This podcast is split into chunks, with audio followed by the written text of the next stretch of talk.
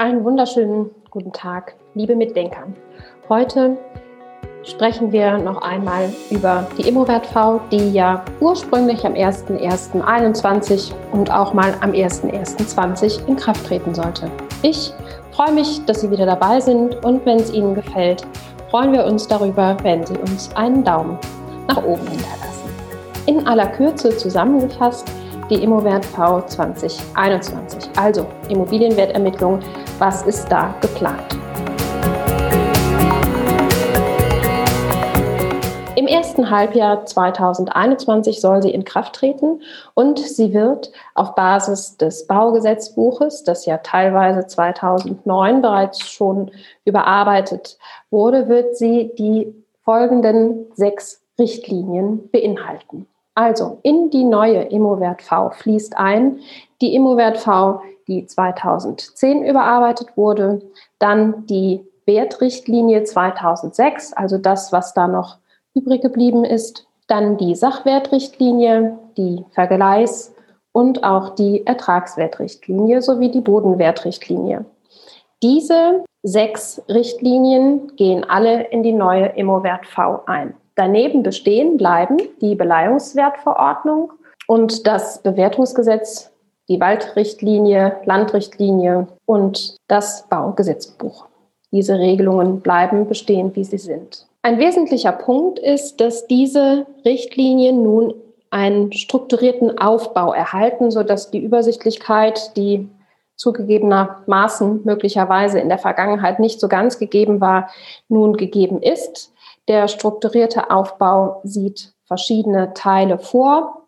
In Teil 1 haben wir zunächst einmal allgemeine Grundsätze zur Wertermittlung. Das ist das, was wir ehemals in Abschnitt 1 der Immobilienwertverordnung 2010 enthalten hatten. Was hier neu ist, ist, dass der Wertermittlungsstichtag und der Qualitätsstichtag der Immowert V 2010 wegfallen. In Teil 2 haben wir die Bodenrichtwerte und sonstige erforderliche Daten. Hier ist also das wiederzufinden, was wir ehemals in Abschnitt 2 der Immowertverordnung hatten. Hierzu kann man sagen, dass die Vorgaben zu den Bodenrichtwerten deutlich umfangreicher geworden sind. In Teil 3 haben wir die verschiedenen Wertermittlungsverfahren, also das Vergleichswertverfahren, das Ertragswertverfahren und das Sachwertverfahren. Und dort werden die einzelnen Schritte sehr klar geregelt, wie vorzugehen ist. Das ist das, was Sie ursprünglich in Abschnitt 3 der Immowert V 2010 gefunden haben. In dem vorletzten Teil, in Teil 4, haben wir noch Regelungen für bestimmte Wertermittlungsobjekte, insbesondere auch die Rechte und Belastungen von Grundstücken, die dort zu regeln sind. Und da finden sich auch in verschiedenen Anlagen noch weitere Gegebenheiten. Der Teil 5, der letzte Teil der Immowertverordnung, das sind die Schlussvorschriften und hier finden sich auch einzelne Anlagen. In Anlage 1 haben wir die Ansätze für die Gesamtnutzungsdauer, die sehr klar geregelt werden. In Anlage 2 wird das Modell zur Ermittlung der Restnutzungsdauer beschrieben. In Anlage 3 werden die Vorgaben für die Ermittlung der sonstigen für die Wertermittlung erforderlichen Daten geregelt. In Anlage 4 haben wir den Katalog der Grundstücksmerkmale des Bodenrichtwertgrundstückes. In Anlage 5 Modellwerte für die Bewirtschaftungskosten. Hier gibt es also auch eine wesentliche Änderung. Und in Anlage 6 finden Sie die Normalherstellungskosten, also NHK 2010 wieder. Ich werde jetzt nicht detailliert auf die einzelnen Worte, die sich in den einzelnen Paragraphen ändern, eingehen. Das finden Sie in der Facebook-Gruppe Weiterbildung für Immobilienmakler, Hausverwalter. Da haben wir im Dezember ein Live durchgeführt. Da sind wir nochmal auf die einzelnen detaillierten Regelungen durchgegangen. Da können Sie sich die Details auch nochmal am Bildschirm ansehen mit einer Präsentation. Was sind denn die wesentlichen Änderungen? Im Wesentlichen sind also die bisherigen Vorgaben neu systematisiert worden und wesentliche Grundsätze und Modelldaten wurden hierbei auch übernommen. Das Ganze ist aufgesetzt worden, um den Zweck zu erfüllen, dass der Immobilienmarkt transparenter wird und dass auch die Bewertung von Grundstücken, von Immobilien vergleichbarer wird. Neu ist, dass wir fixe anstelle von standardabhängigen Gesamtnutzungsdauern haben. Das bedeutet, es gibt also nicht mehr eine Zahl von bis 60 bis 100 Jahre, sondern für zum Beispiel Einfamilienhäuser wird fix festgelegt, dass wir 80 Jahre als Gesamtnutzungsdauer anzusetzen haben. Hiermit kann also eine erhöhte Verbindlichkeit bezogen auf die Regelungen und auch bezogen auf die Vorgaben für die Bodenrichtwerte gewährleistet werden.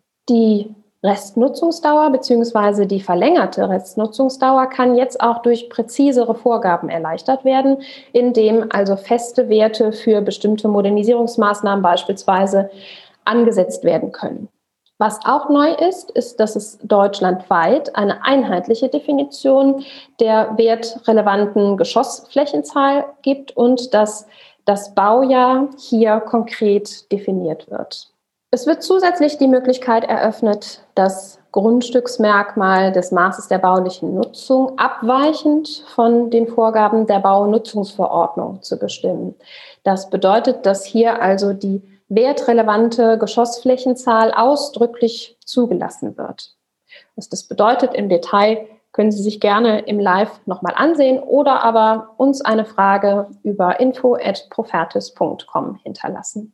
Auch der Grundsatz der Modellkonformität wird ausdrücklich geregelt. Das wird also ausdrücklich geregelt, dass Sie innerhalb des Modells verbleiben müssen, und zwar innerhalb des Modells, in dem die Daten ursprünglich auch ermittelt wurden. Es gibt allgemeine Vorgaben zur Berücksichtigung der allgemeinen Wertverhältnisse und der allgemeinen bzw. besonderen Grundstücksmerkmale sowie zu der Geeignetheit der Daten, die für die Wertermittlung heranzuziehen sind. Und es gibt eine neue Verfahrensgrundnorm. Das heißt, hier sind also die wesentlichen Schritte vorgegeben. Der erste Schritt ist, dass der vorläufige Verfahrenswert ermittelt wird. Der zweite Schritt ist, dass der marktangepasste vorläufige Verfahrenswert ermittelt wird.